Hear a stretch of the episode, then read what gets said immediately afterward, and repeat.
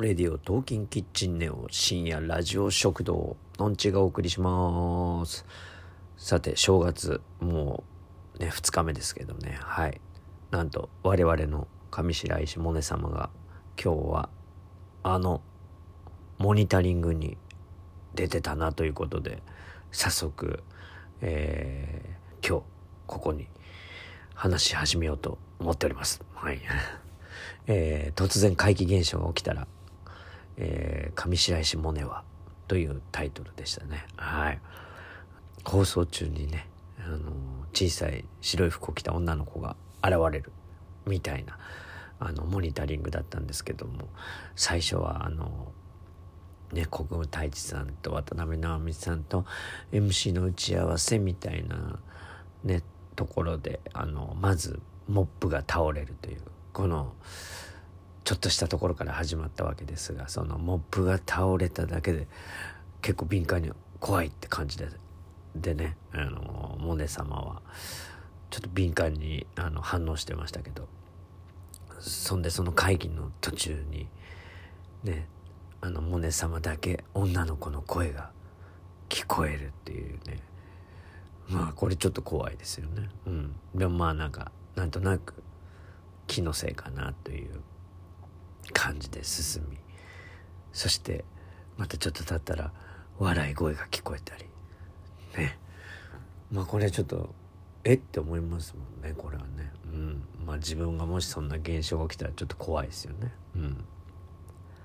まあ余談ですがあの上白石萌音様はあのねメキシコに行ってた、ね、ようで8歳から10歳の3年間メキシコで過ごしてて、うん、ねスペイン語ちょっと忘れちゃったかなって言ってましたけどまあスペイン語も英語もね分かるんですね。うん。すごいね。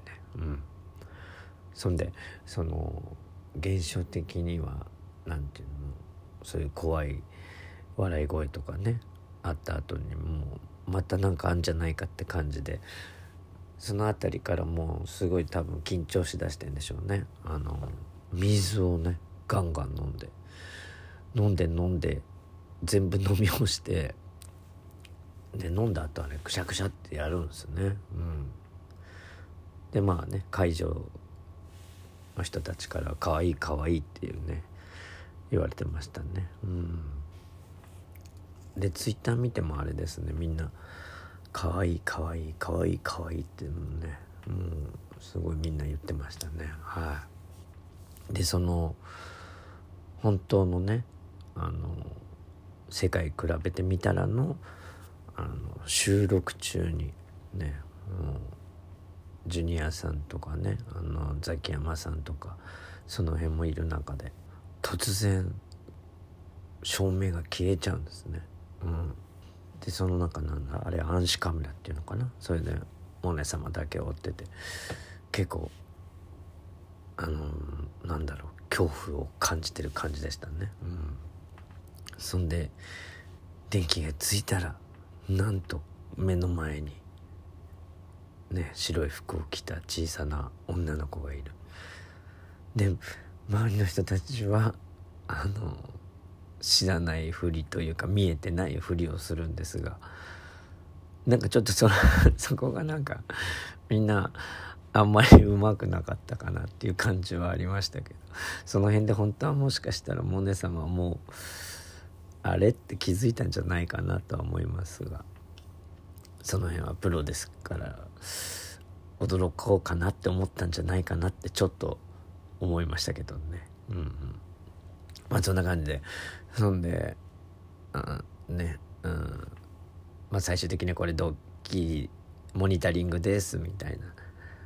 でな、あの、みんながこう、モニタリングでしたみたいになった時に、その、上白石萌音様はね、あの、え？って言って、この世界比べてみたら、あの、ね、これ自体、MC 自体が、え、ないの？みたいな感じで。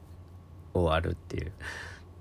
これなんか良かったですね。その心霊現象がドッキリじゃなくてこの世界比べてみたらのこの番組がないのみたいなその感じがすごい良かったですね。はい。ねあのー、見れた方は可愛い可愛いと思ったんじゃないでしょうか。そして見れてない方はどっかで探してみてください。面白いと思います。ではまたのんちでした。